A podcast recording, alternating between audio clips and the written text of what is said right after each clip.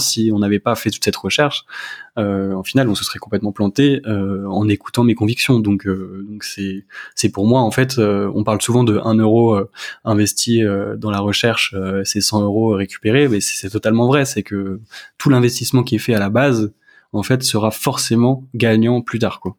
Et en fait, tout ça, on l'a remarqué grâce aux tests utilisateurs. Et euh, si on n'avait pas fait ces tests pendant deux mois, euh, on se serait complètement planté et on aurait pu lancer un produit que personne ne voulait, ne voudrait utiliser. Et, euh, et c'est vraiment grâce à ces tests qu'on s'est aperçu que la partie conversationnelle, elle n'allait pas.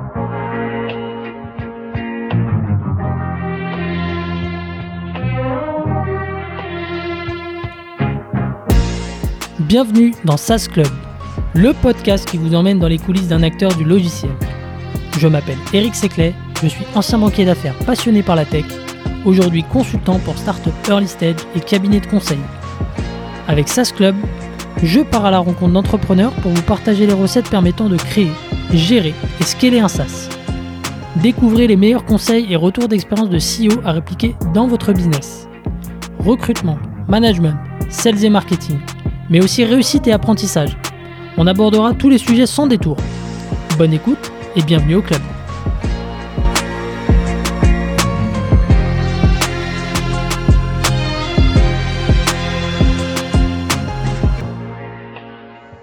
Salut Antoine, comment ça va? Salut Eric, super et toi? Impeccable, impeccable. Merci beaucoup d'avoir accepté euh, cette invitation, cette nouvelle invitation, parce qu'on avait déjà euh, échangé ensemble. Je suis vraiment, euh, je suis vraiment heureux de te recevoir. Alors, on est à distance, ce qui va pas empêcher d'avoir un super épisode, je pense. mais, mais on fait avec, avec les aléas du, du couvre-feu, du confinement.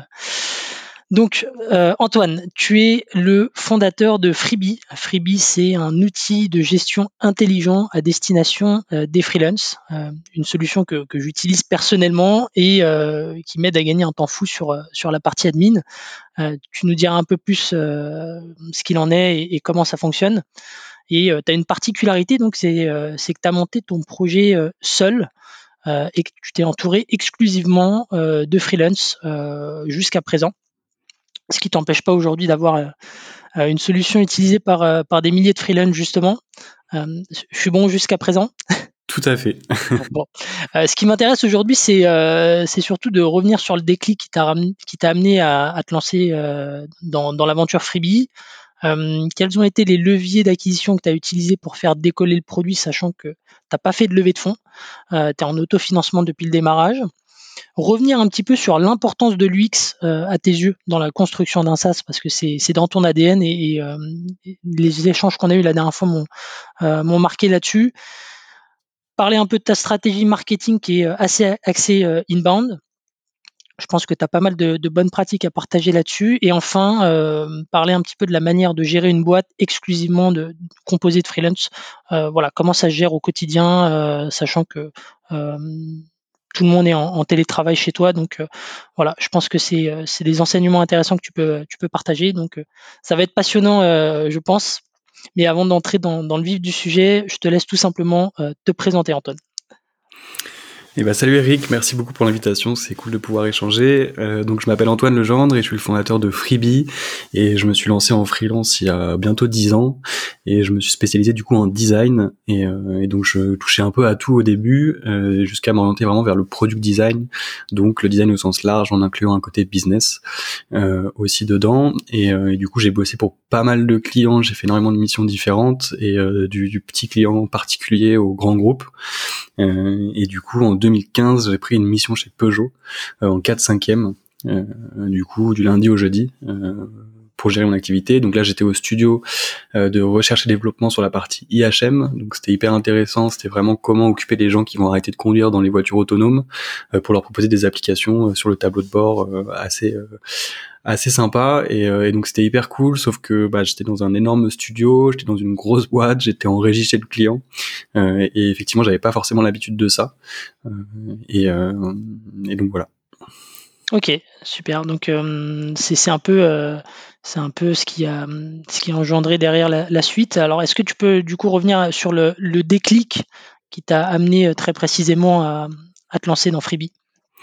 Yes, bah justement c'était cette mission en fait parce que j'avais une dizaine de clients en simultané, euh, du plus ou moins gros. Et, euh, et en fait euh, quand j'ai pris cette mission en régie, bah en fait j'avais que le vendredi et le week-end et le soir pour bosser sur mon admin, sur bosser sur mes clients, sur bosser sur des projets que j'avais à côté.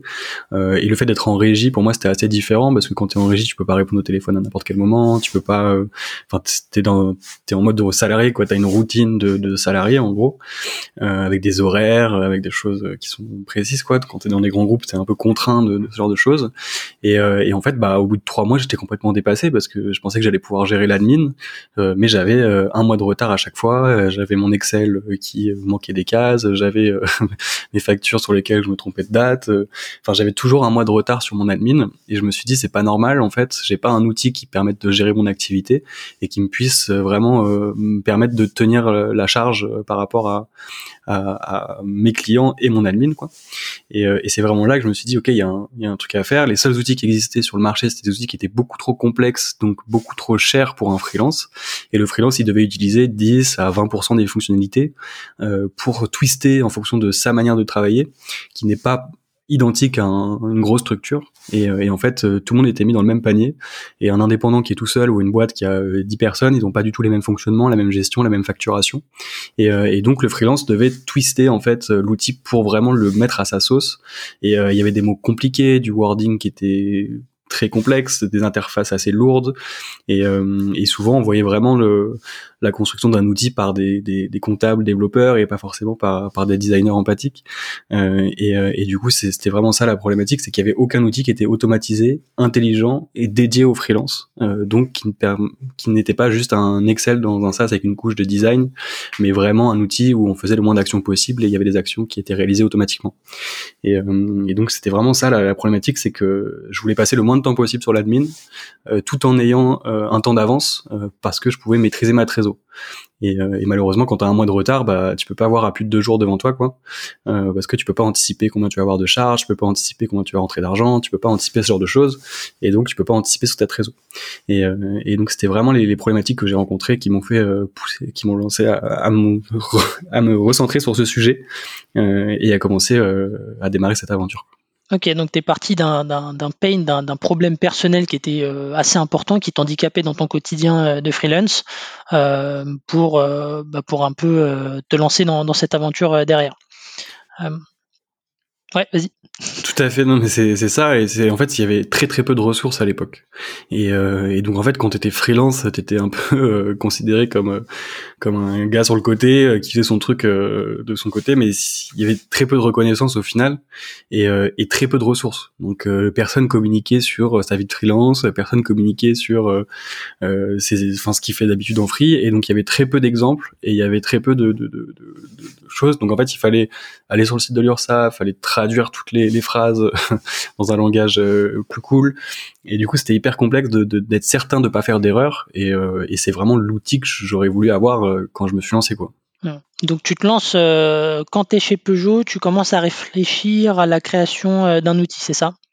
Exactement. Et donc du coup, ce que je fais, c'est que je me suis fait un proto. Euh, donc euh, j'ai quelques notions de code aussi, et donc j'ai pris un thème HTML. Euh, j'avais la liste de mes factures, je pouvais importer mes factures, mes clients, je pouvais, je pouvais voilà noter les heures, les l'argent qui rentrait et qui sortait de mon compte sur mon outil. donc c'était très bien. Mais en fait, c'était exactement comme mes concurrents. Ça veut dire que je devais toujours faire des actions manuelles. Je devais aller chercher mes factures, je devais aller prendre l'argent sur mon compte, le mettre sur mon outil. Et en fait, il y avait aucune valeur ajoutée vraiment euh, parce que c'était une gestion manuelle. Quoi. Et en fait, je me suis rendu compte de ça parce qu'avec ce prototype, je suis allé le présenter à plein de freelances qui étaient chez Peugeot. Je prenais les rendez-vous avec eux le matin, le soir ou, le midi, et je leur montrais le, ce que j'avais fait. Et je voyais des étoiles dans les yeux, mais je voyais qu'il manquait un truc en fait. Et, euh, et voilà, c'est comme ça que j'ai commencé. C'est que je me suis fait un proto et je suis le présenter à des gens.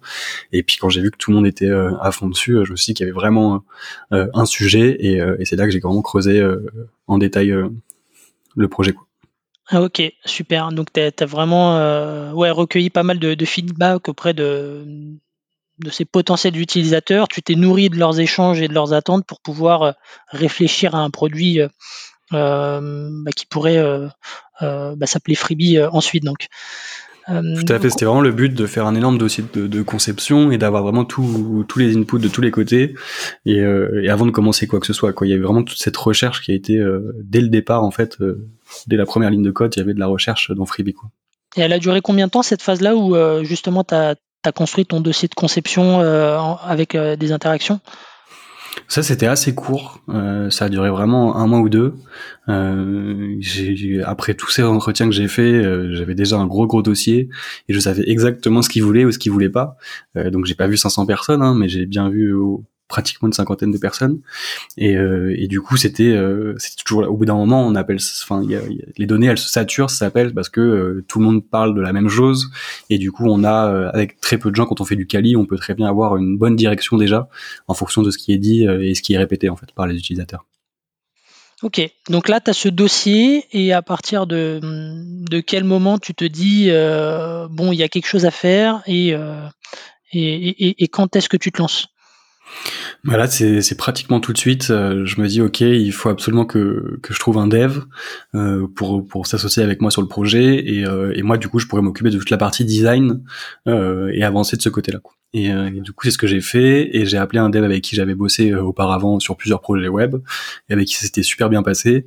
Et du coup, j'ai pris un rendez-vous avec lui pour lui pitcher le projet et, puis pour pour démarrer l'aventure. Quoi. Et, euh, et, donc à la base, euh, je cherchais plutôt un associé euh, pour m'associer avec avec le dev, mais au final, il se pouvait pas à ce moment-là s'associer pour plusieurs raisons. Et, du coup, il m'a dit par contre le projet a l'air vraiment cool, donc moi je suis chaud pour bosser dessus en freelance. Quoi. Et, euh, et, donc j'ai dit bon bah go. J'avais des très bonnes factures qui tombaient chez Peugeot et je me suis dit bon bah ça, peut couvrir une partie de son salaire donc donc go comme ça et je l'ai lancé sur le produit et moi je bossais dessus le soir, le week-end et le vendredi et lui il bossait à temps plein avec des petits clients à côté aussi. Euh, et c'est comme ça qu'on a avancé. Ok, donc vous avez commencé à itérer euh, chacun de votre côté avec, j'imagine, des interactions euh, assez régulières entre vous. ça a duré combien de temps et, et, qu'est-ce que vous avez eu à la fin en fait? Et du coup, en fait, on n'a vraiment pas fait un, cahier des charges entre guillemets. Je dis ça parce qu'on a vraiment fait de l'intégration continue. Ça veut dire qu'on savait ce qu'on voulait faire, on savait pas encore comment, mais le but c'était vraiment d'échanger surtout sur la partie technique, pour éviter de perdre trop de temps, vu qu'on était une petite équipe, qu'on était que deux, euh, et que du coup on devait vraiment euh, faire du ping-pong sur les fonctionnalités pour avoir l'avis du dev et l'avis technique et l'avis euh, business plus design et expérience utilisateur. Et donc du coup on a vraiment avancé ensemble sur la construction du produit à ce niveau-là. et donc l'idée m'est venue fin 2016. Euh, et on a créé la boîte euh, mars 2017. Euh, donc à ce moment-là, et, directement on a commencé du coup de développer et de continuer la conception en même temps. Ça a duré à peu près un an. au bout de six mois, ce qu'on a fait, c'est qu'on a lancé un, un blog où en fait on a écrit plein plein d'articles sur le freelancing pour avoir vraiment de pour avoir de l'acquisition quoi et, et, pour faire nourrir un peu le domaine en SEO et, euh, et, au final, on avait une landing page avec une promesse et une page pour se préinscrire euh, au service. Euh, freebie. Et du coup les gens pouvaient se préinscrire pour avoir accès après la suite. Et du coup c'est de là qu'on a commencé la recherche puisque tous les gens qui s'inscrivaient avaient directement des questionnaires à remplir pour nous donner plein plein plein de retours. Et, et grâce à tous ces questionnaires là on a vraiment réussi à concevoir en même temps le produit avec les retours utilisateurs que les gens dont les gens avaient vraiment besoin. Euh, donc ça c'était top. Et au bout fait donc on a lancé en, en septembre 2017 euh, le blog. Et, euh, et en trois mois ou quatre mois on a récupéré presque 400 adresses mail. Donc c'était c'était assez cool. Et on avait énormément de réponses. Les gens ils se prêtaient vraiment au jeu. Et en fait, ils s'inscrivaient pas à un service pour l'utiliser, ils s'inscrivaient à la version bêta pour participer à la conception. Et le but, c'était vraiment d'avoir une co-construction avec nos utilisateurs depuis le départ, pour vraiment les inclure dès la conception et pas attendre d'avoir un produit fini pour les faire entrer dans la boucle.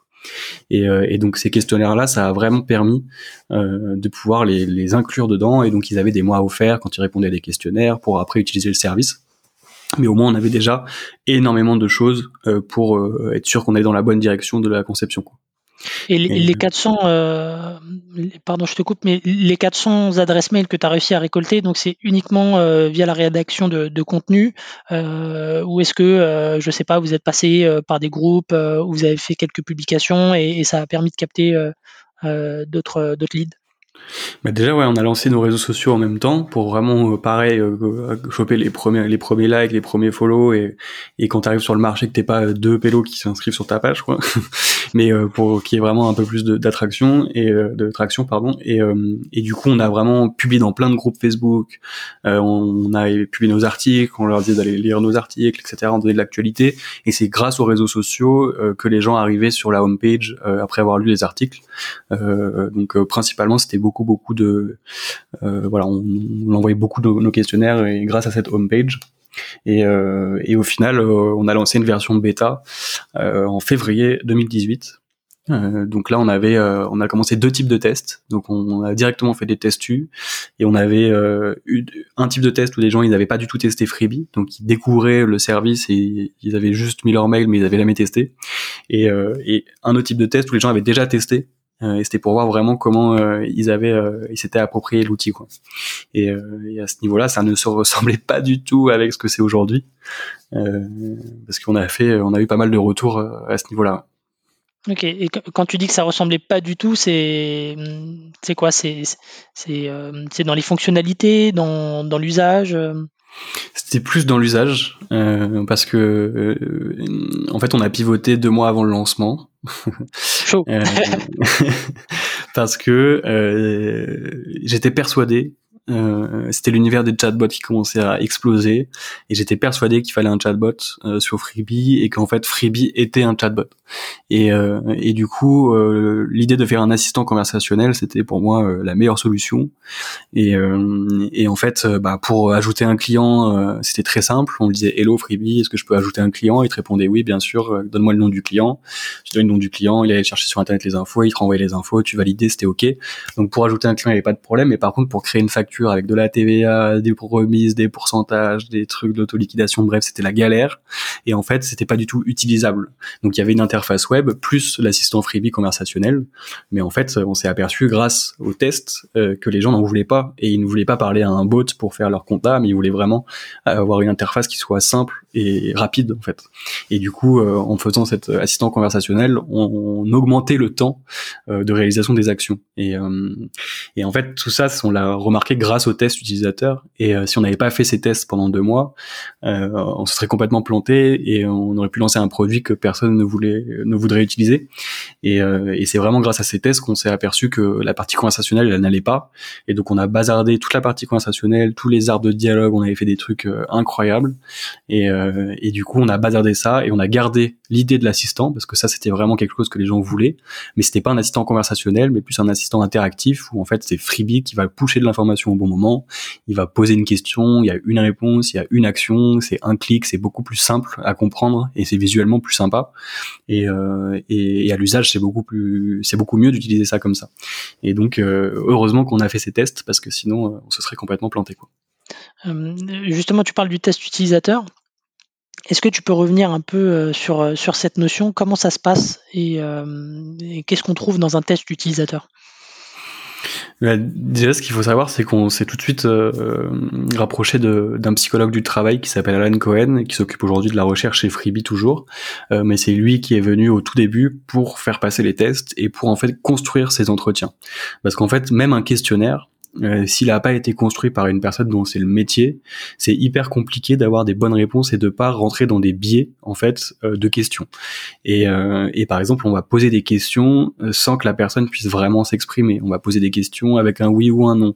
On va poser des questions, mais le, le questionnaire a été mal construit et, et souvent, 90% des cas, on retrouve les mêmes erreurs que les gens font.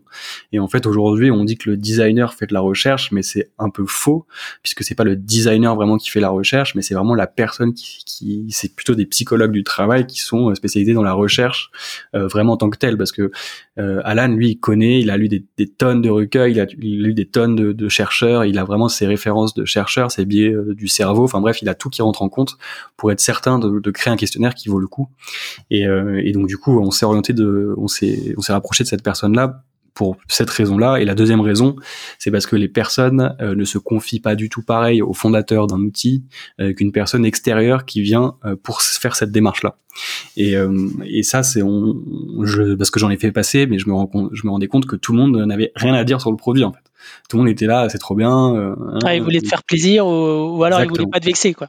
Exactement. Et il y a ce truc où du coup, ça, ça fait partie, par exemple, d'un biais que tu as et que tu fais passer un entretien en tant que fondateur, bah t'as pas les bonnes réponses, quoi. Et, et donc c'était hyper important de prendre quelqu'un d'extérieur pour construire toute cette relation et voilà d'instaurer vraiment la recherche omniprésente dans Freebie depuis le départ, quoi. Et, et donc c'est lui qui s'occupait des tests et c'est lui qui s'en occupe aujourd'hui encore. Quoi.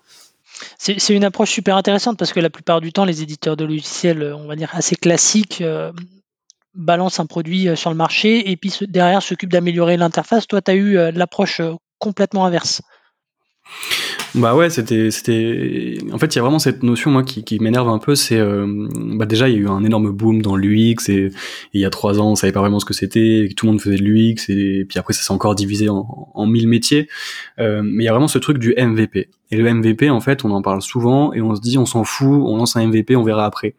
Euh, mais en fait, si ton MVP, euh, il n'est pas un minimum construit, euh, bah, tu donnes une fausse image de la réalité et de ce qui va être plus tard. Et, et du coup, on, voilà, nous, ce qu'on voulait, c'était vraiment plutôt avoir tous les besoins, tous les inputs et vraiment construire un produit avec nos utilisateurs depuis le départ pour être certain de pas tout changer après et, et d'avoir un MVP qui soit ce qui va potentiellement être euh, après quoi.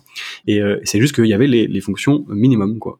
Et euh, mais l'interface était là, le l'univers graphique était là, et donc du coup ce qu'on voulait c'était pas en fait se tromper d'orientation et, et, de vraiment faire valider toutes ces étapes là par nos utilisateurs euh, plutôt que de, que de lancer un produit et, et écouter les convictions des fondateurs euh, euh avant avant d'écouter ses utilisateurs et, euh, et on l'a bien on l'a bien dit juste avant si on n'avait pas fait toute cette recherche en final on se serait complètement planté en écoutant mes convictions donc donc c'est c'est pour moi en fait on parle souvent de 1 euro investi dans la recherche c'est 100 euros récupérés mais c'est totalement vrai c'est que tout l'investissement qui est fait à la base en fait sera forcément gagnant plus tard quoi.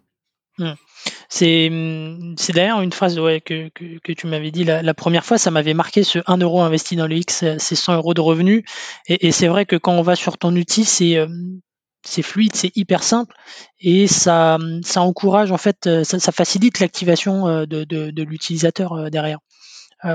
En quoi ça change la donne justement, une bonne UX selon toi? Bah, ça change tout. Ça change tout parce que hum, Aujourd'hui, il y a des millions de services qui existent et, euh, et même euh, sur la partie facturation, euh, ben, on n'est pas les seuls. Hein. mais il y a, y, a, y a, toutes ces choses-là où, où si tu fais vraiment ce que l'utilisateur il a envie et, et si tu lui simplifies la vie, au final, l'UX va interagir énormément sur la conversion. Euh, parce que la personne qui est bien dans son service dès les premiers instants, euh, pour le convertir, c'est beaucoup plus facile euh, qu'une personne qui se pose des questions et, euh, et la première chose sur un site euh, où, la première expérience qu'on trouve, c'est souvent sur la page tarif. Et, euh, et, quand on va sur une landing page, on, va voir les tarifs et là on comprend rien, tu vois. Et il y a un truc c'est trop compliqué, on comprend pas l'approche. Il y a des prix de partout, il y a des offres, des offres en dessous. Et en fait, euh, tout doit être réfléchi pour que l'utilisateur il ait le moins d'efforts possible à faire et qu'il comprenne tout de suite ce qu'il a devant les yeux. Et, euh, en, retournant tous les parcours utilisateurs, on a essayé de supprimer le plus de clics possible et d'automatiser le plus de choses euh, pour que tout soit relié ensemble, cohérent et que ça soit le, plus simple d'utilisation. Et, euh, donc l'UX, pour moi, c'est indispensable d'avoir une bonne expérience utilisateur pour être, euh, pour se différencier dès le départ euh, par rapport à ses concurrents. mais surtout pour avoir beaucoup moins d'argent à sortir plus tard pour pour tout revoir parce que si tu es dans la bonne direction de base, tu peux que améliorer et pas tout revoir. Mmh.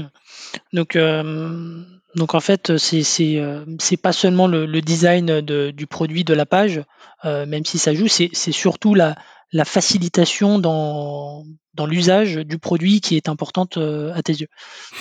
Exactement, le, la couche graphique, c'est bien sûr hyper important pour l'expérience, mais c'est vraiment pas ça qui fait le produit, quoi. C'est vraiment la réflexion sur les parcours, c'est la réflexion sur le contexte euh, comment, qu'est-ce qu'on affiche à cette personne qui est dans ce contexte-là par rapport à celle qui est dans ce contexte-là, alors qu'ils ont la même interface.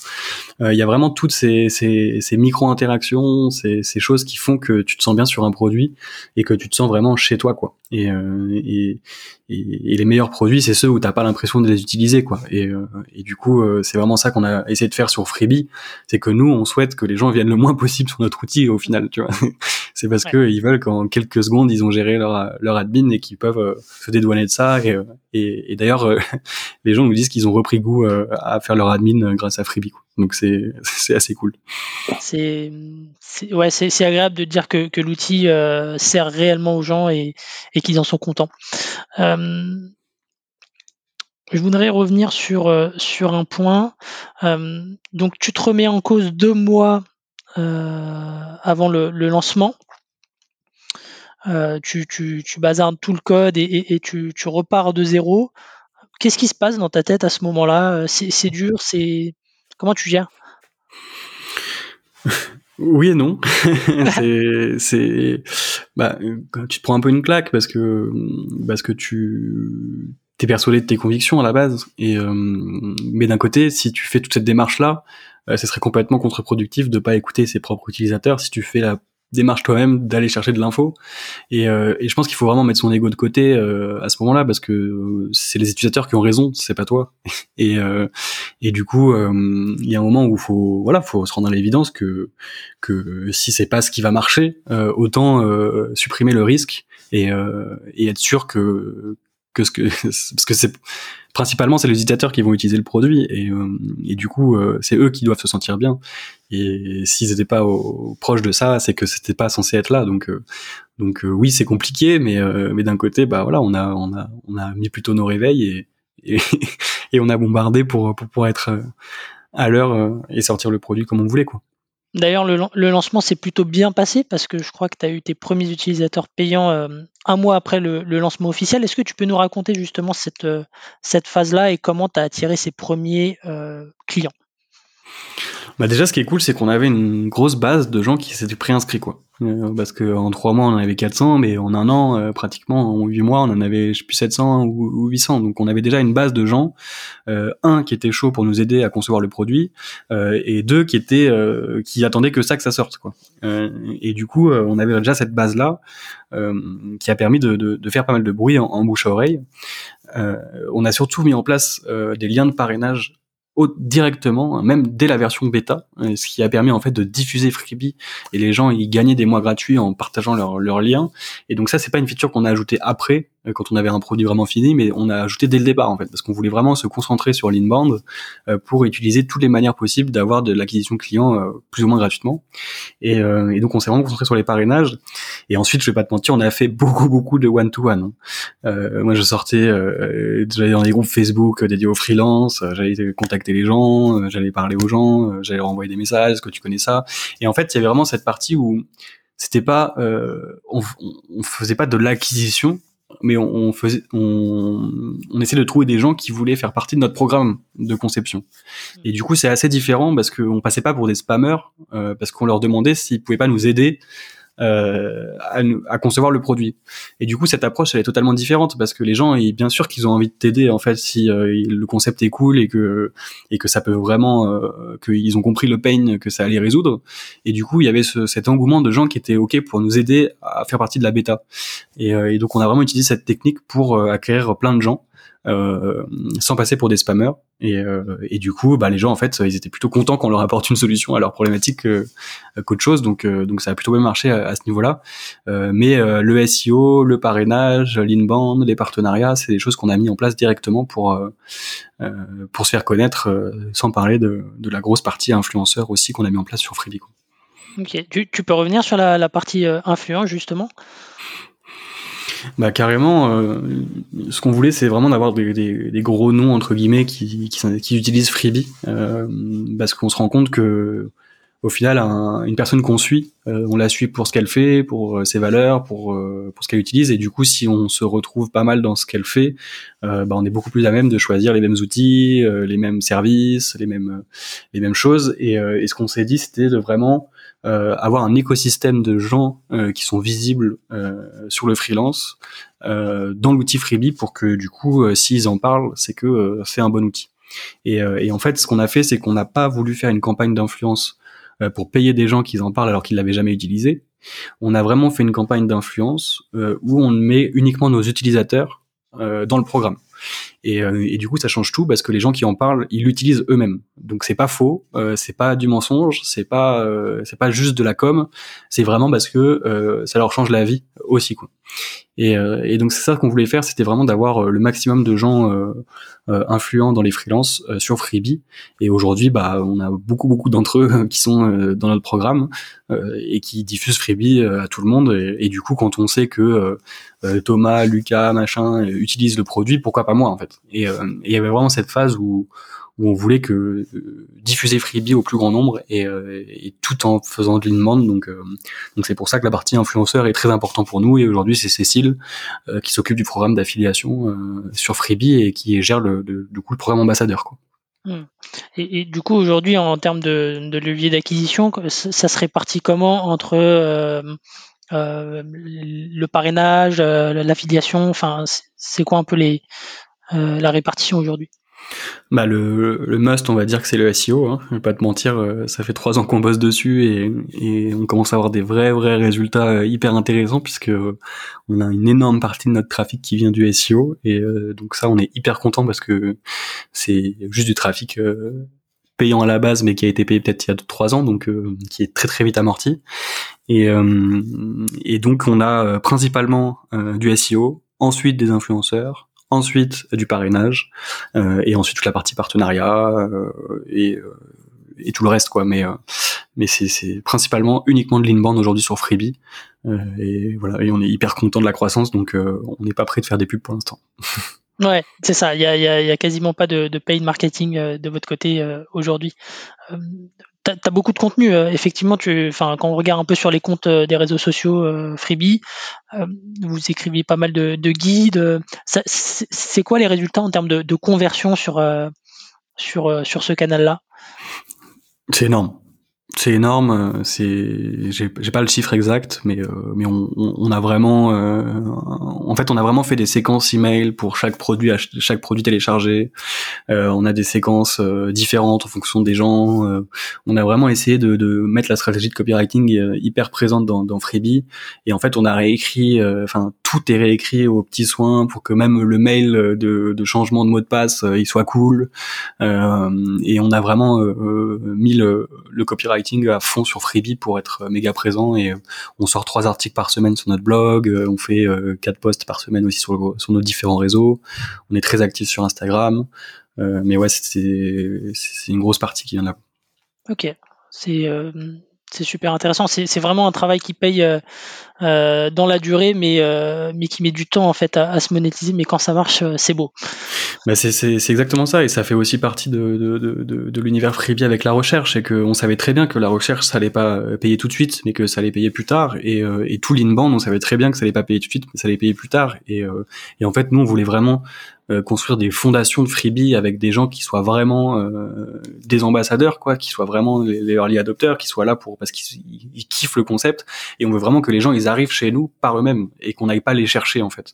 Parce que quand tu vas chercher une personne, oui peut-être qu'elle avait besoin de euh, cet outil à ce moment-là, mais c'est une personne qui sera beaucoup plus volatile qu'une personne qui est venue de ses propres moyens. Et, et au final, quand la personne elle s'inscrit à un service parce qu'elle euh, elle, se, elle, euh, elle, voit les valeurs du service et qu'elle se, vraiment qu'elle se rend compte qu'elle se, euh, a l'impression de correspondre vraiment à ça, et ben elle a beaucoup plus envie de faire partie d'un projet qu'une pub qu'on allait chercher quoi, avec qui on allait chercher et, on l'a bien vu. Hein, on a testé des pubs bien sûr, mais voilà, on n'avait pas du tout la même typologie de personnes. On c'était beaucoup plus volatile, les gens étaient beaucoup moins indulgents. Enfin, il y avait beaucoup de beaucoup de choses et et, euh, et des gens qui ne supportent pas les pubs. Et en fait, euh, voilà, on a fait très peu de pubs pour tester.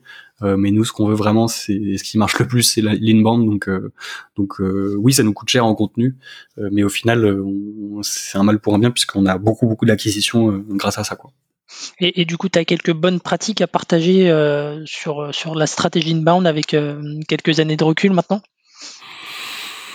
Yes, on pourrait en parler pendant des heures, mais, mais, mais mais vraiment se concentrer sur le SEO dès le départ et ne pas négliger en fait parce que oui il y a 10 personnes qui vont lire l'article euh, alors qu'il a coûté 150 euros peut-être euh, ou plus mais euh, mais en fait dans deux ans trois ans si ton contenu il est assez evergreen et qu'il n'est pas euh, à modifier toutes les deux minutes au final c'est des des 200 300 1000 personnes par jour qui vont voir ce contenu et et du coup on, en tant que fondateur on on comprend pas forcément l'impact du SEO dès le départ parce que en fait en tant que fondateur on a besoin d'avoir de l'acquisition, des revenus tout de suite. Euh, mais, mais quand tu comprends ça et que tu sais que dans deux ans, tu n'as plus rien à faire pour ton acquisition, euh, enfin en fait euh, si tu regardes le si tu regardes ça bah tu comprends tout de suite que c'est hyper important de, de, de construire euh, du contenu quoi. Et, euh, et du coup nous c'est le pareil aussi qu'on a fait c'était de, de, créer masse de contenu pour pour pour ressortir. Et aujourd'hui quand tu tapes outils facturation freelance on est premier. Quand tu tapes les, les MDA des statuts sur la MDA des trucs sur des choses des, des sujets les appels auto-entrepreneurs on est en position zéro. Voilà on a énormément de on a énormément euh, soigné le SEO pour que euh, on répercute sur n'importe quelle requête quoi. Je tape récupérer la TVA en micro-entreprise sur mes achats, on est premier. Enfin, on, a, essayé vraiment de, de, de, construire tout ça dès le départ en sachant qu'on n'allait pas avoir du retour tout de suite. Mais, euh, mais aujourd'hui, on est méga content quoi. Parce que c'est. Et, c'est ce qui fait que j'imagine que tu as, un taux de churn qui est hum, hyper faible. Ouais. Il, il, avoisine les zéros. Euh, t'as aussi une com qui est, euh, qui est hyper friendly. On t'appelle Monsieur Freebie. Euh, c'est c'est euh, quelque chose qui transparaît beaucoup. L'outil est, très rattaché à ta personne aujourd'hui. Pourquoi t'as fait ce choix-là? Parce que c'est toujours euh, plus simple aussi de communiquer euh, avec un, un, vrai un vrai sujet quoi. Il y a, il y a tout le storytelling qui est, derrière, mais c'est de base en fait c'est que le produit je l'ai vraiment créé parce que j'avais besoin de cet outil en fait pour ma pour ma personne et, euh, et donc du coup c'était hyper important de de montrer aux gens que c'est que oui, c'est un super outil qui est hyper euh, complexe et bien bien fait, mais euh, mais mais en fait, il y a de l'humain derrière et, euh, et c'est pour montrer que oui, on automatise des choses en admin, mais non, il y a des humains derrière quoi. Et c'est vraiment ça qu'on veut mettre, qu'on veut qu'on veut faire passer dans le message, c'est que en fait, on a on a créé ce produit pour aider les freelances à gérer leur activité et du coup c'est beaucoup plus simple et c'est et, ça permet d'avoir beaucoup plus de proximité euh, de personnaliser en fait le produit euh, plutôt que de que de que de l'ouvrir à, totalement parce que les gens en fait ils savent pas forcément euh, comment s'adresser, à qui s'adresser, euh, s'ils vont avoir une réponse ou pas, et, et souvent, on, voilà, on, on a plus peur de ce qu'on connaît pas, et donc, euh, et donc, euh, si on sait pas qui qui est derrière, forcément, on a plus de mal à interagir avec le produit, quoi. Et, euh, et c'était, et c'était un choix euh, pour le personnel branding de, de, de, de tout mettre dessus pour que ce soit beaucoup plus simple à communiquer, quoi. Mmh. Et j'imagine que ça crée davantage de, proximité euh, avec, euh, avec l'utilisateur derrière et, ça le fidélise davantage. Bah clairement. Et, euh, et ce qui est marrant, c'est que les gens ils répondent merci Antoine aux commentaires Instagram, tu vois. Alors que je suis plus forcément derrière le compte, mais mais et, du coup il y a vraiment ce truc où, en fait ils voient Freebie comme vraiment un quelqu'un qui va les aider, tu vois, et, euh, montrer l'humain qui est derrière et, pas forcément euh, voilà de rentrer dans une énorme machine de une start-up de 2000 personnes. Et il y a beaucoup de gens, en fait, on se rend compte que de plus en plus, on, les gens ont besoin d'avoir cette proximité avec les services et, euh, et, et, du coup, c'est hyper important de voilà de, de montrer ça plutôt que de que de montrer ce qui n'est pas quoi. Et t'es plus forcément derrière les comptes euh, de, enfin de réseaux sociaux, mais t'es es toujours encore, t'as toujours un petit peu les mains dans le cambouis euh, en étant euh, parfois au support. bah toujours, toujours, toujours. C'est hyper important. Ça, le support, c'était, c'est. Bon, aujourd'hui, j'en fais très peu, mais mais c'est c'est là où on a eu les plus gros retours en fait. Et le support client, les gens qui ne mettent pas les bouger doubles sur le support client, je ne comprends pas. C'est que c'est la raison pour laquelle on a de la conversion, c'est la raison pour laquelle les gens se sentent bien, c'est la raison pour laquelle les gens prennent un outil par rapport à un autre, c'est l'expérience client euh, qu'ils ont par rapport à, l'outil. Et euh, si tu leur donnes un outil, tu leur dis on va tout automatiser et, et puis tu te débrouilles, bah en fait le mec il est perdu quoi. La personne elle est perdue, elle a pas envie de, de se retrouver dans un, dans un truc totalement euh, totalement automatisé et elle a besoin d'avoir ce côté humain. Et, euh, et en fait les, le support c'est c'est les gens qui te posent les questions de ce qu'ils ont pas compris. Donc c'est même pas toi qui vas leur poser une question pour savoir ce qu'ils ont pas compris, c'est eux-mêmes qui te disent ça je comprends pas, euh, ça comment on fait, euh, ça pourquoi, ça j'ai pas vu, euh, ça c'est bien. Et donc en fait, tu as tous les inputs, mais, mais d'eux-mêmes. Euh, et, et, donc ça nous a permis en fait de construire le produit grâce au support en fait. Et euh, attends, là je comprends pas, j'ai cliqué sur ce bouton, mais on dirait plutôt ça. Et bah ok, euh, s'il y a trois personnes qui nous disent ça, c'est que c'est que c'est comme ça et donc on le change. Et, et si on n'avait pas été aux petits soins sur le support dès le départ, euh, on n'aurait jamais pu en fait avoir euh, toutes ces mises à jour et, toutes ces choses qu'on met en place tu vois. Euh, là il y a, y, y a 15 jours il y a un user qui me dit tiens c'est con euh, dans quand j'envoie mon mail au client il n'y a pas la variable du titre du document tu vois et c'est un détail hein, mais bah en fait on l'a mis en place en 4 jours et il était hyper content parce que effectivement ça avait son sens et qu'on n'avait pas mis cette variable parce qu'on l'avait oublié ou on n'avait pas pensé qu'elle était indispensable.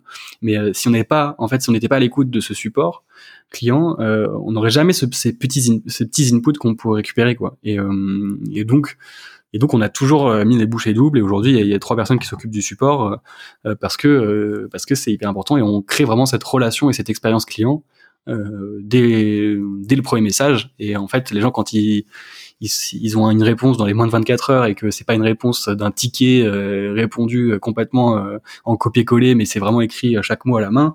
bah au final, les gens ils se sentent vraiment bien quoi. Ils se disent bah enfin un support client qui se fout pas de notre gueule, qui nous répond au bout de, deux semaines et qui et qui répond à un truc automatisé complètement à côté de la plaque quoi.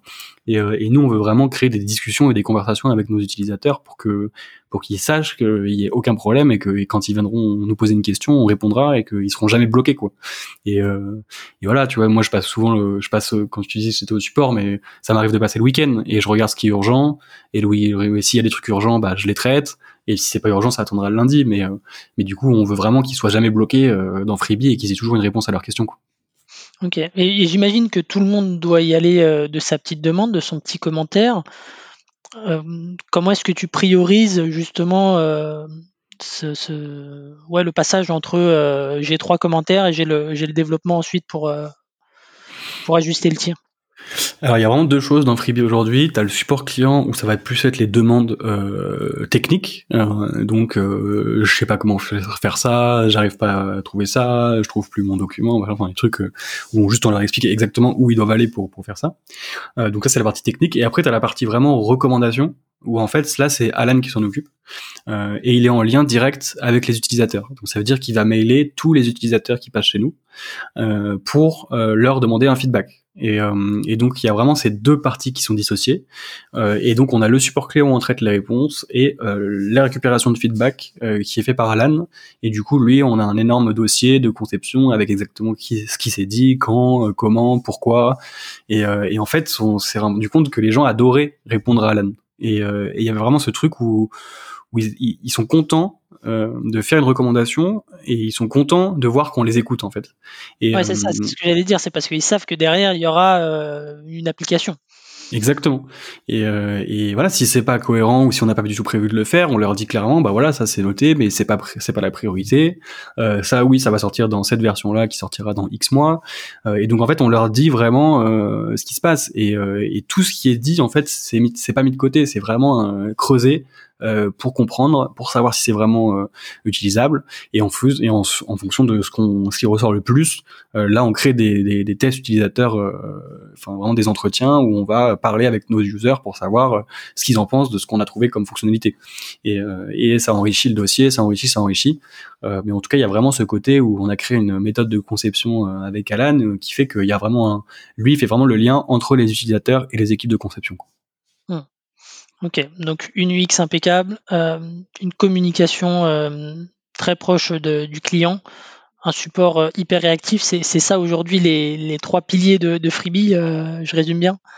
Tout à fait, ça fait partie des, piliers de Freebie et il y a, aussi toute l'expérience et aussi tout, l'outil qui est vraiment hyper simple d'utilisation. Mais c'est vraiment en fait, on a essayé de voir en fait ce qu'on n'aimait pas dans les SaaS et on a essayé de supprimer euh, tout ce qui n'était pas en fait en valeur avec euh, ce qu'on voulait vraiment. Et, euh, et donc, euh, il y aura jamais de prix caché sur Freebie. On va jamais vendre les données. Euh, S'ils partent, on leur faire un export du compte sans aucun problème. Il y a vraiment toutes ces choses qu'on a mis en place où on a essayé de supprimer les pains que les SaaS pouvaient rencontrer actuellement. Une page pricing où tu comprends rien, des, des, où la feature qui est cool en fait elle est payante, la version d'essai où tu as 10% des fonctionnalités, enfin des trucs où tu comprends pas forcément tout dans les SaaS, mais on a essayé de supprimer tout ça pour vraiment que ça soit l'utilisateur qui est au centre du produit. Quoi. D'ailleurs, ta landing page, je crois qu'elle a été, euh, elle a été spotée par HubSpot justement euh, récemment, c'est ça? Ouais. ouais, ça fait trop plaisir. On est, je, je me lève, euh, je, dans mon outil de backlink, je vois un nouveau backlink, je fais what? HubSpot, je fais c'est quoi? Et il y a même pas de com ou quoi. J'étais même pas en relation avec la personne qui l'a écrit. Et, et du coup, on a, j'ai vu les top 10 des landing pages qui convertissent bien. Et, et on est en premier avant Airbnb. Euh, euh, c'était pas un top, pardon, c'était justement c'était 10 euh, landing page et ils nous ont mis en premier. Donc ça veut tout et rien dire, mais on est quand même en premier avant Airbnb, Deliveroo. Euh, c'est sympa, ça fait une bonne pub. Ça fait une bonne pub et un bon backlink. Super. euh, ça fait 43 minutes qu'on qu'on échange, Antoine. Ce que j'aimerais bien, donc, c'est aborder la partie solo founder aujourd'hui. Donc, tu as monté ta boîte seule, euh, sans expérience préalable en, entrepreneuriat. C'est quoi au début les, gros challenges pour toi? Les gros challenges, c'est bah, c'est de construire vraiment, de trouver les meilleurs profils, quoi. Vraiment trouver les meilleures ressources pour pour, pour avancer sur le produit, ça c'était hyper important. Euh, J'étais solo founder euh, un peu à mon insu parce que, enfin dire, mais euh, un peu obligé euh, parce que euh, j'étais dans cette mission en 4-5e et que du coup j'avais que le soir, le week-end et le vendredi pour avancer sur le projet. et quand tu vas voir un mec pour t'associer avec lui et que tu lui dis que t'es disponible que un jour par semaine, enfin trois jours par semaine et le soir, bah, en fait ça c'est pas hyper cohérent et il y a ce truc de bah, comment on fait quoi. Et, euh, et comme euh, mon associé s'est transformé en freelance euh, à la base et ben j'ai avancé comme ça et je me suis dit que c'était la meilleure façon de, de, de, de commencer et donc de prendre les ressources exactement quand j'en avais besoin. Et au lieu de payer des gens à temps plein sur un produit euh, en pleine conception, donc avec mille trucs à faire, mais mille recherches aussi, euh, donc mille changements et mille choses. Euh, là, on prenait vraiment des missions pour une tâche précise. Donc, j'ai besoin de faire ci, j'ai besoin de faire ça, et donc on prenait un free à chaque fois pour cette tâche-là. et au final, ça a super bien marché, et, et je contrôlais totalement les coûts de développement, les coûts de, les coûts de, de, marketing, je contrôlais vraiment tout, et je perdais rien en fait, parce qu'il n'y avait pas des moments où qui étaient qui, qui étaient facturés pour rien, puisque les gens euh, ils travaillaient et je les payais au fonction du temps travaillé quoi. Et donc il y avait vraiment cet avantage aussi d'avoir euh, des gens hyper contents de bosser pour un produit euh, et d'avancer vraiment avec des gens quand on en a besoin sur des ressources dédiées quoi. Donc donc c'est comme ça que j'ai avancé ouais au final et puis j'ai eu un prêt bancaire pour pour pour pouvoir avoir un peu de un peu de sous au départ. J'ai la bourse French Tech aussi pour pouvoir euh, développer encore plus l'outil, euh, donc de la BPI. Euh, puis j'ai refait un, un pré pro après, mais en fait j'ai avancé comme ça au départ pour pouvoir payer tout le monde et, et vraiment pouvoir commercialiser le produit comme ça quoi. Ok, donc tu as décidé de, de, fonctionner différemment euh, avec des freelances autour de toi, justement pour euh, combler le fait que tu étais euh, seul dans le projet. Comment tu as, choisi tes freelances? Vraiment par rapport à des recommandations de base. Euh, moi, je bosse surtout sur la recommandation, donc ça veut dire que je prends pas quelqu'un comme ça n'importe comment. C'est je veux savoir avec qui il a bossé, sur quoi il a bossé, quels sont les rendus. Pardon. quels, sont les rendus euh, pour pouvoir euh, vraiment être certain de la personne, parce que une erreur de recrutement, euh, même si c'est pas un salarié, c'est quand même ça plombe ça plombe quand même la boîte et ça te fait perdre entre guillemets énormément de temps. donc c'est principalement pour ce qu'ils ont fait avant et, et de la recommandation de gens avec qui ils ont bossé quoi. Hmm c'est aujourd'hui une équipe full remote? Mm. Et euh, comment, comment est-ce que tu gères la, cohésion d'équipe aujourd'hui Donc, ça fait longtemps que vous êtes euh, euh, tous en, remote. donc, vous étiez prêts pour, le, confinement et, tout ce qu'on a vécu ces derniers mois. Mais comment est-ce qu'on fait pour garder une cohésion et, réunir tout le monde autour de la cause Freebie bah, c'est vrai qu'on n'a pas attendu la pandémie pour se mettre en remote, mais euh, euh, parce qu'on avait déjà cette culture-là depuis le départ. Donc on a des bureaux à Paris, on est accompagné par le village euh, by CA, euh, donc on a quand même des bureaux à Paris, euh, mais euh, le but c'était vraiment de pouvoir travailler avec des sans contraintes géographiques, euh, de pouvoir être nomade aussi, mais surtout de pouvoir travailler avec les meilleurs talents et que quand on a une boîte à Paris, bah c'est cool, il y a beaucoup de gens, mais déjà les meilleurs ils sont tous pris euh, et en plus bah on se ferme des portes avec tous ceux qui habitent dans, en région et qui sont aussi très bons. Et, et du coup moi ce que je voulais faire c'est vraiment prendre les meilleurs et de, de prendre des gens dans en, en, j'avais peu importe la, la géolocalisation, euh, pour vraiment pouvoir trouver des gens euh, compétents euh, et de confiance. Et pour l'organisation, bah, on a un outil qui s'appelle ClickUp, donc un des concurrents de Notion, qui permet d'organiser tous les projets. et donc on centralise le tout à l'intérieur. Chaque chose est documentée, chaque chose est, est, est discutée. Il y a des traces de tout. Et on a un Slack à côté pour la discussion plus rapide, euh, mais si, et des alertes de notre outil, parce qu'on a créé des bots qui nous disent quand un utilisateur s'inscrit, quand un utilisateur paye, etc., pour avoir des petites euh, des petites monitoring. Et euh, mais sinon, c'est vraiment Slack et ClickUp les principaux outils qu'on utilise euh, au quotidien pour pouvoir être au courant de tout. Et comme ça, en plus, tout le monde a des notifs de tout, quoi. Donc quelqu'un qui termine une tâche, tout le monde sait qu'elle a terminé cette tâche, quoi. Donc donc il y a vraiment ce truc où on sait où en sont les gens et on avance comme ça au fur et à mesure. On fait très peu de réunions, réunions.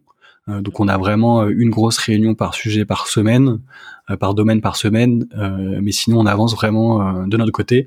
Et on est vraiment en fait en, en continuelle réunion en fait puisque on est sur Slack tout le temps et dès qu'on a une idée quelque chose tout sacrémente comme ça. Et, et, en fait les gros gros sujets on les passe en réu mais, mais les petits sujets on les passe en, en, direct quoi. Et ce qui nous permet de ne pas perdre du temps avec des réunions qui dure des heures et, euh, de vraiment euh, se concentrer sur l'essentiel et d'avancer de notre côté. Quoi. Ok, ok, super intéressant. Donc tu arrives quand même euh, malgré tout à, à, avoir une, une interaction quasi, quasi directe avec tes freelances grâce aux différents outils et process que vous avez mis en place. Ouais, c'est ça. Un, un clic, t'appelles tout le monde en visio. Euh, enfin, il y a, vraiment un truc où on se connecte sur un lien, tout le monde est présent. Enfin, c'est hyper fluide et et puis surtout que les gens qui bossent sur Freebie, ils ont vraiment envie de bosser pour Freebie, quoi. Et, euh, et donc du coup, il y a vraiment cette cohésion qui est qui est incroyable. C'est qu'il n'y a pas besoin de fliquer, de faire des, de savoir s'il était là ou pas, à quelle heure il a fini. Enfin, on n'est pas du tout dans ces problématiques-là, quoi. C'est vraiment, euh, c'est hyper libre. tu gères ton temps comme tu veux. Le but, c'est d'avoir vraiment des heures en commun avec tout le monde, mais qu'ici, toi, tu préfères faire 20h 23h le soir et pas 10h 11h enfin 8h 11h bah c'est comme tu le sens tant que c'est rendu quoi et, euh, et, nous on n'a vraiment pas cette problématique et où, en fait tout est rendu en temps et en heure et tout est bien fait donc euh, donc franchement c'est top de, de, fonctionner ainsi et de surtout maîtriser les coûts quoi parce que quand tu sais que tu as besoin de quelqu'un pendant deux mois, bah t'as besoin de quelqu'un pendant deux mois. Euh, en salarié, tu sais que tu vas mettre quelqu'un pendant deux mois, qui va organiser le truc, qui va faire des réunions, des machins, et en fait tu perds énormément de temps. Et, euh, et comme ça, on a, on peut maîtriser les coûts et, et être certain d'avancer sur les sujets euh, comme on a envie. Quoi. Et tu as dû imposer des, des règles euh, de fonctionnement parce que tu vois, chaque freelance doit avoir ses clients, euh, mais en même temps, j'imagine qu'il y a des freelances entre eux qui doivent interagir. Comment est-ce que tu as organisé ça?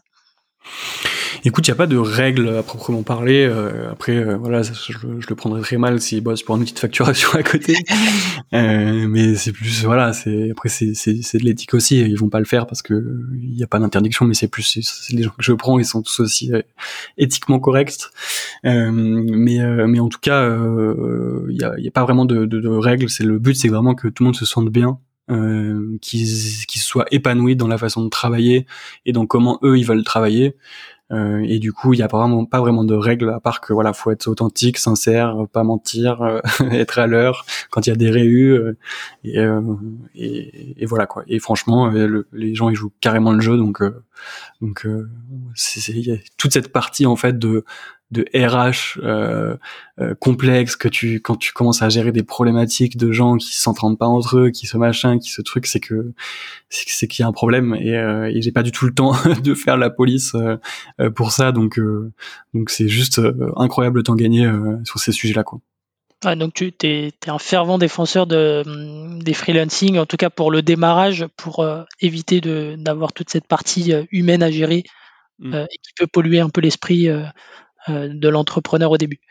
C'est ça. Et après, au final, ce qui était hyper important, c'est aussi d'avoir des gens qui, qui, qui, sachent vraiment pourquoi ils bossent, tu vois. Et, euh, et le fait de prendre des freelances, c'est qu'ils sont tous utilisateurs de Freebie. Euh, donc en fait, ils, ils, savent exactement pourquoi ils bossent et ils peuvent eux-mêmes remonter des, des problèmes, euh, que ce soit l'UX, lui, le dev, euh, les gens au support. En fait, ils utilisent tous Freebie, donc euh, ils, ils, sont au courant de tout et, euh, et ils sont eux-mêmes utilisateurs du produit qu'ils vendent, donc ou qu'ils développent. Donc forcément, ça, ça change tout dans la perception et que et que du coup, on a des remontées de tous les différents sujets, des, des remontées marketing, des remontées dev, des remontées business, design qu'on n'aurait pas forcément avec la tête dedans et si on n'était pas utilisateur de nos outils quoi. Et, euh, et ça je pense que ça change tout aussi sur Freebie c'est que c'est que moi-même j'ai encore ma micro-entreprise euh, donc euh, je fais très très peu de missions mais je le garde pour des interventions des choses comme ça mais du coup j'ai toujours mon, micro tu vois donc je fais aussi mes factures sur Freebie donc c'est marrant de c'est marrant et c'est grâce à ça que qu'on peut utiliser aussi créer un produit comme ça quoi mmh. un produit bah, pensé par des freelances pour des freelances et pas par des comptables pour, pour des freelances. Exactement. Super, super intéressant. 53 euh, minutes. Euh, aujourd'hui, donc, euh, Freebie, c'est présent uniquement en France. C'est ça? Est-ce qu'il y a des velléités de, partir un jour à, l'étranger, de, développer un peu, un peu le bébé? C'est ce que je me souhaite à Freebie, bien sûr, de pouvoir s'exporter à l'international, carrément. mais, mais vraiment, en fait, ce qu'on a, ce qu'on a fait pour l'instant, c'est de, au lieu de faire une usine à gaz et que en fait on dise euh, n'importe qui puisse utiliser notre outil et on verra après pour le spécialiser, euh, on a vraiment spécialisé euh, sur l'auto-entreprise au départ pour vraiment parce qu'on était tous auto-entrepreneurs aussi et qu'on connaissait parfaitement ce statut, mais surtout parce que on voulait être au plus proche de chaque statut. Et, euh, et on veut pas être un énième outil de facturation où tu viens faire ce que tu veux à l'intérieur et que tu puisses faire des erreurs ou que tu puisses générer des factures qui ne correspondent pas. Euh, on veut vraiment, on n'est pas assez permissif sur Freebie, mais c'est volontaire pour qu'en fait les freelances ne fassent pas d'erreurs. Euh, et donc ce qu'on a fait, c'est vraiment développer par statut euh, pour être le plus qualitatif possible, automatiser le plus possible le statut euh, pour avoir des alertes, pour qu'ils sachent quand est-ce qu'ils vont dépasser le seuil de TVA, quand est-ce qu'ils vont faire ça. Bref, des alertes qui sont vraiment dédiées à leur activité et qu'il y ait vraiment cette assistance et cet accompagnement que Freebie propose. Et euh, et donc, on a décidé de se fermer entre guillemets des portes et pas ouvrir à tout le monde dès le départ, mais encore une fois pour construire cette base solide de gens euh, et être au plus proche de, la techno pour pouvoir développer après euh, les autres statuts. Et donc là, c'est ce qui se passe et c'est ce qui va se passer. on est sur une grosse mise à jour de Freebie depuis quelques mois déjà, et donc pour l'été 2021, on va sortir la nouvelle version de Freebie. et donc on va apporter déjà la double activité et la vente de marchandises qui n'était pas avant. donc on faisait que de la prestation de services et donc là, aujourd'hui, quelqu'un qui fait de la prestation de service et qui fait aussi de la vente de marchandises pourra utiliser Freebie sans problème. Euh, et donc là, on s'ouvre énormément de portes parce que euh, il y a beaucoup plus de ce qu'on pensait de gens en double activité. Euh, et ensuite, après l'été, on va sortir tous les statuts différents. Donc on va lancer par statut euh, et on sera disponible pour tous les freelances confondus. Euh, parce que ce qui est fou, c'est que les seuls gens qu'on perd et le churn, le les seuls gens qu'on a dans le churn, c'est les gens qui passent en société. Quoi. Okay. Ils nous disent s'il vous plaît, quand est-ce que vous lancez cette version? J'ai pas envie d'utiliser l'outil de mon comptable, il est moche, je, je comprends rien, je veux rester sur Freebie. Et donc même les gens quand ils partent, ils partent à reculons, donc c'est assez marrant. Et, alors comment tu gères cette euh, cette nouvelle version? Tu dois échanger justement avec tes utilisateurs. La, crainte à chaque fois qu'on change de version, c'est qu'elle ne plaise pas. C'est comment comment t'as as approché la chose? Et ben on a fait euh, une énorme recherche euh, par rapport à cette version. Euh, on a rencontré 80 freelances en one to one Euh, donc avec Alan qui a fait passer les entretiens avec des trois types d'entretiens euh, avec euh, des novices donc ceux qui ont jamais utilisé l'outil des experts ceux qui sont là depuis longtemps et des gens qui, qui étaient un peu entre les deux quoi pour vraiment avoir tous les inputs nécessaires pour la nouvelle version. Et donc ça on a fait ce travail il y a plus de six mois et on a tout retranscrit à la main tout, ce qui a été dit euh, pour faire une analyse lexicométrique énorme avec des outils de chercheurs qui permettent de vraiment euh, euh, segmenter les paroles des gens pour trouver des, enfin centraliser en fait les groupes de, de, de, mots qui ont été utilisés, qui ont été dits, qui ont été pour faire vraiment des catégories de personas en fait. grâce à l'analyse lexicométrique. Donc c'est assez puissant et, et, ça permet vraiment d'aller hyper loin dans, dans ce qu'on veut faire et donc de, de, de, de, trouver en fait les groupes au sein de tes utilisateurs euh, et donc de savoir exactement ce qu'ils voulaient quoi. Et, euh, et, donc on a fait ce travail, donc c'était un travail de fou et, euh, et Alan il en, il en est encore fatigué je pense, euh, mais au moins on a la data pendant deux ans quoi. Et, euh, et là pendant deux ans on sait exactement ce qu'on va développer, quand on va le développer et pourquoi. Et, euh, et du coup c'est aussi un avantage de ouf concurrentiel parce que parce qu'on sait exactement ce que les gens veulent quoi. Ouais, c'est ta secret sauce, c'est la parfaite empathie que tu as euh, vis-à-vis des problématiques des, des freelances. Donc, euh, ok, moi j'ai hâte de voir cette euh, mise à jour. Et c'est vraiment trois ans de retour utilisateur au sein de la même version, quoi. Donc, on a vraiment essayé de, de tout mettre dedans et en en simplifiant encore plus, quoi. Donc, euh, donc l'interface est plus belle, l'expérience est mieux, euh, tu peux personnaliser tes factures. Enfin bref, il y aura pas mal de, de features dont je vais pas spoiler ici, euh, mais qui feront pas mal de bruit et qui sont très attendus aujourd'hui par nos utilisateurs et on les remercie énormément de nous avoir remonté tous ces besoins parce que c'est grâce à eux qu'on arrive à faire un produit comme ça. Quoi.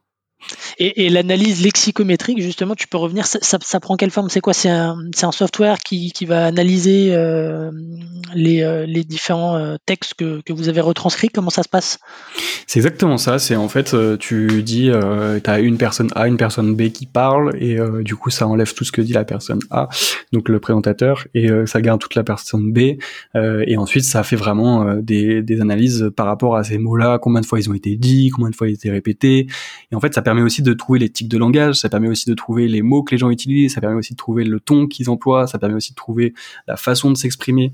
Donc franchement, c'est grâce à ça aussi à la base qu'on avait fait, qu'on avait trouvé le tutoiement par exemple. Et, euh, et on s'est aperçu que les gens voulaient pas être vous voyez euh, dans un outil comme ça parce que ça mettait une, une, une une cloison en fait entre, enfin ça, ça cassait la proximité qu'ils avaient entre les, les, utilisateurs et donc c'est pour ça qu'on a fait le tutoiement par exemple parce que la première, la première analyse qu'on avait fait c'était ça qui était ressorti et, euh, et donc euh, c'est euh, un logiciel de chercheur quoi qui, qui, coûte un bras et qui permet de, de, de faire ce genre d'analyse quoi. Donc ça c'est Alan qui gère le, la gestion de l'outil. Euh, c'est forcément un outil qui est à la portée de, de tous, c'est ça? Non, non, non. C'est très très complexe à installer déjà. c'est un truc de chercheur où faut, faut, bidouiller des trucs de tous les côtés pour pouvoir avoir accès sur Mac par exemple. Euh, mais euh, mais ouais, c'est un gros truc. Très intéressant. Euh, bon, on arrive un, petit peu à la fin du, timing qu'on s'était dit, donc je vais essayer de, respecter ça. J'ai des petites questions de, de finish, on va, on va les appeler comme ça. Qu'est-ce qui est le plus challenging pour toi, avec un petit peu de recul maintenant, dans le fait d'être entrepreneur? Pense que le plus gros challenge ça a été de lancer le produit. Euh, au final parce que en autofinancement euh, première boîte euh, tout seul euh, c'était quand même euh, pas gagné de base puisqu'on est parti sur plus d'un an et demi de développement donc avec de la avec la recherche mais il y a quand même cette cette grosse phase où en fait est-ce qu'on va lancer et est-ce que les gens vont payer quoi au final? Est-ce que les gens vont s'abonner au service et surtout est-ce que ça va euh, faire gagner du temps aux gens quoi? Est-ce que ça va leur changer leur façon de faire? Est-ce que ça va vraiment les alléger, les déstresser quoi? Et donc euh, je pense que le plus gros challenge c'était ça quoi. C'était vraiment d'avoir des utilisateurs qui, qui, surtout surkiffent le produit quoi. Et, et, et, surtout que ça leur change vraiment euh, leurs habitudes et c'est pas un, un, plus quoi. C'est pas un freebie tu prends pas en plus. C'est que freebie c'est ton quotidien quoi. Tu l'ouvres le matin euh, avant de commencer quoi, à travailler pour savoir où t'en es sur tes chiffres et et ça, c'est un, réel plaisir et, c'est hyper challengeant de voir qu'on aide des milliers d'entrepreneurs aujourd'hui euh, au quotidien et que c'est un réel impact sur leur, euh, sur leur, euh, sur leur activité. Quoi. Ok. si tu devais donner un conseil d'entrepreneur à entrepreneur, ça serait quoi? S'associer avec euh, ses pairs dès le départ. Euh, parce que oui c'est j'ai réussi à monter ça en solo mais c'était pas du tout euh, simple. Et surtout que c'était un pari hyper complexe. Je me suis fermé beaucoup de portes à être solo. Et et, et je pense que ce qui est hyper important c'est au moins d'être d'avoir deux complémentarités c'est-à-dire de si t'es en design d'avoir un mec en dev et un mec en market euh, ou un mec en finance et un mec en dev. Enfin vraiment d'avoir euh, d'avoir des associés dès le départ parce que ça permet d'avoir des trois cerveaux en ébullition euh, et ça permet vraiment d'avoir des inputs et surtout d'avoir des d'autres points de vue en fait. Et je pense que c'est ça qui est hyper important, c'est d'avoir plusieurs points de vue dans son produit dès le départ, parce qu'après même au niveau des banques, euh, si tu cherches des financements, si tu cherches des subventions, si tu cherches des partenaires financiers, des grands groupes ou des choses comme ça, euh, quand tu leur dis que tu es le seul fondateur, ça passe pas parfois, euh, et que parce qu'ils ont l'habitude de voir des gens qui se plantent et qui se sont fait tous comme ça, tu vois. Et, euh, et ce qui est, est-ce que le risque est plus élevé, c'est logique, mais mais euh, mais voilà, je pense que s'associer euh, avec vraiment des personnes avec qui on serait prêt à se marier, c'est le c'est le c'est le principal. Ouais. Ok, ouais, à la fois pour les coûts, mais aussi pour pour le, le, le, challenge intellectuel que ça peut ouais. ça peut procurer. Bah, c'est vrai qu'au final, euh, moi, ça m'a coûté énormément d'argent puisque j'avais que des fris, donc euh, dès le départ et pas d'associés, donc euh, toutes les parties qui normalement elles sont faites par le cerveau de l'associé, c'était pas fait comme ça. Donc, donc oui, c'est, il y a un plus gros coup de départ aussi de se lancer en solo, donc faut prendre ça en compte. Et, et si je peux rajouter un conseil, c'est être sûr d'avoir la trésorerie financière nécessaire pour pouvoir y arriver, parce qu'il y a un moment en fait où on, tu vas perdre trois mois de plus sur le lancement, c'est certain. Euh, donc, donc euh, les trois mois, faut les avoir comptés dans, dans, dans, le plan de pouvoir se payer ou pas. Donc, euh, donc il y a aussi ça parce que une des grosses problématiques d'échec des, des boîtes, c'est le financement et c'est parce qu'elles ont plus de sous alors qu'elles ont développé un produit pendant dix mois et au bout de 12 mois, elles ont plus de sous et elles peuvent pas en fait lancer le produit. Et je trouve que c'est le plus horrible pour un entrepreneur de pas pouvoir lancer son produit. Et donc, il faut vraiment être certain financièrement qu'on pourra se subvenir à ses besoins, même si le produit ne, ne démarre pas tout de suite. Quoi. Ok. Tu, tu lis un peu? Très peu. Très peu. Bon.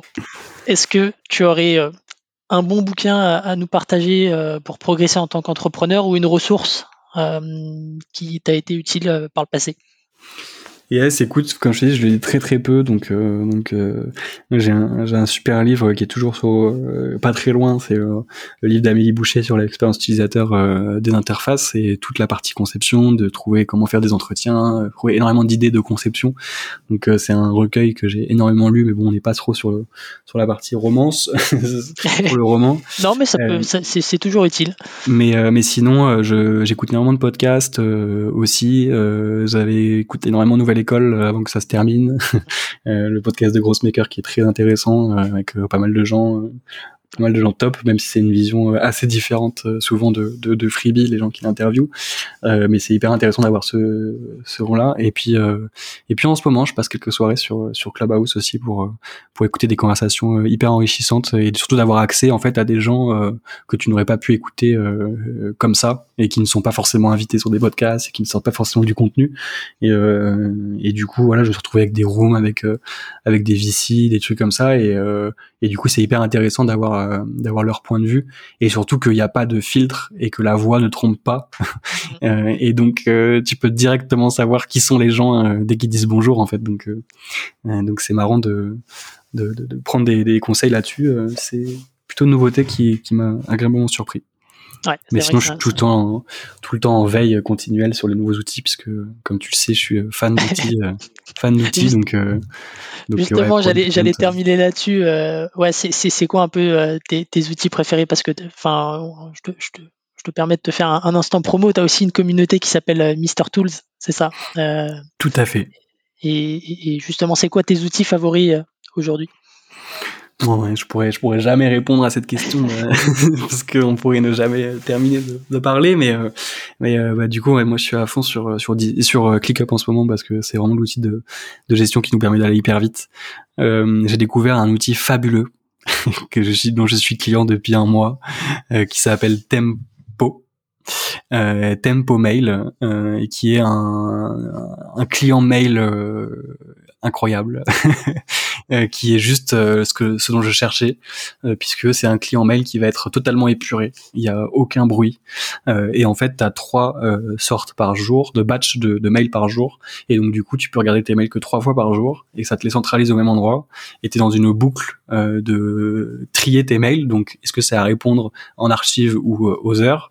Et du coup, tu peux à la fin de ce batch avoir juste la liste des, mails à répondre et du coup qui sont séparés de ta liste de mails actuels. Et c'est ça j'avais parce qu'il y avait des mails auxquels je j'oubliais de répondre ou des choses comme ça.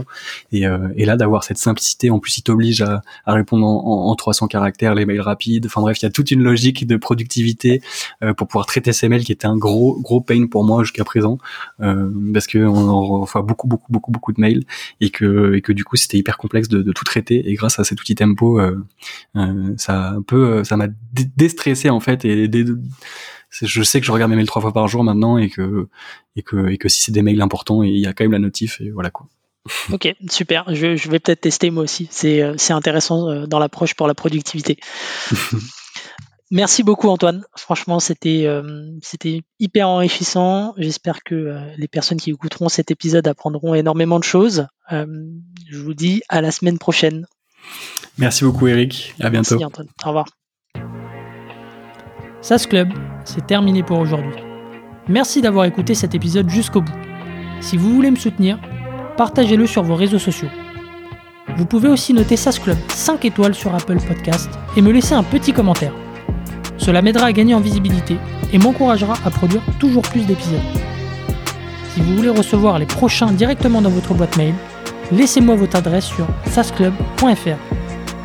Pour finir, si vous avez des besoins sur votre stratégie de financement, en particulier sur la levée de fonds, ou que vous souhaitez échanger sur votre plan de développement, envoyez-moi un message à l'adresse hello at sasclub.fr ou ajoutez-moi simplement sur LinkedIn. Merci encore et à la semaine prochaine.